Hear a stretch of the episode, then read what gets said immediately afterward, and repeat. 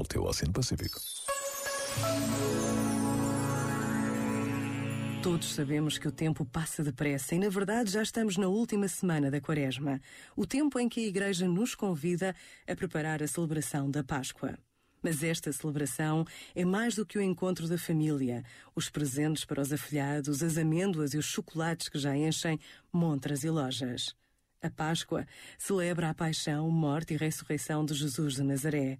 Mesmo para quem não tem fé, é bom saber a verdadeira razão da festa que está a chegar. Pensa nisto e boa noite.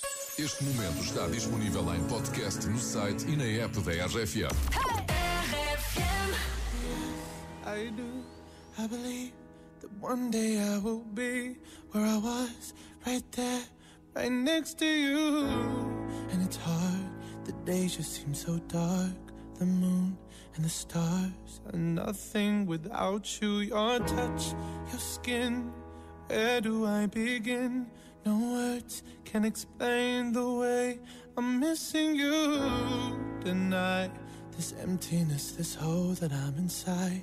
These tears, they tell their own story.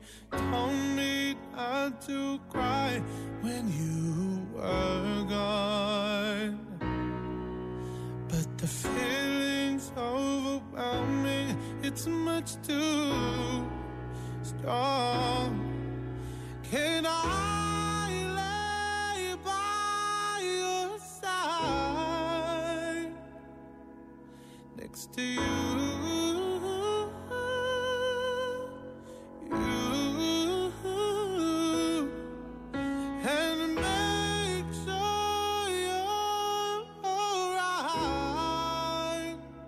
I'll take care of you. I don't want to be here if I can't be with you tonight. I'm reaching out to you. Can you hear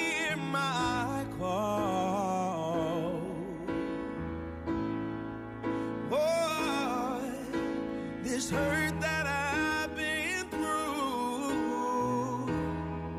I'm missing you, I'm missing you like crazy. You.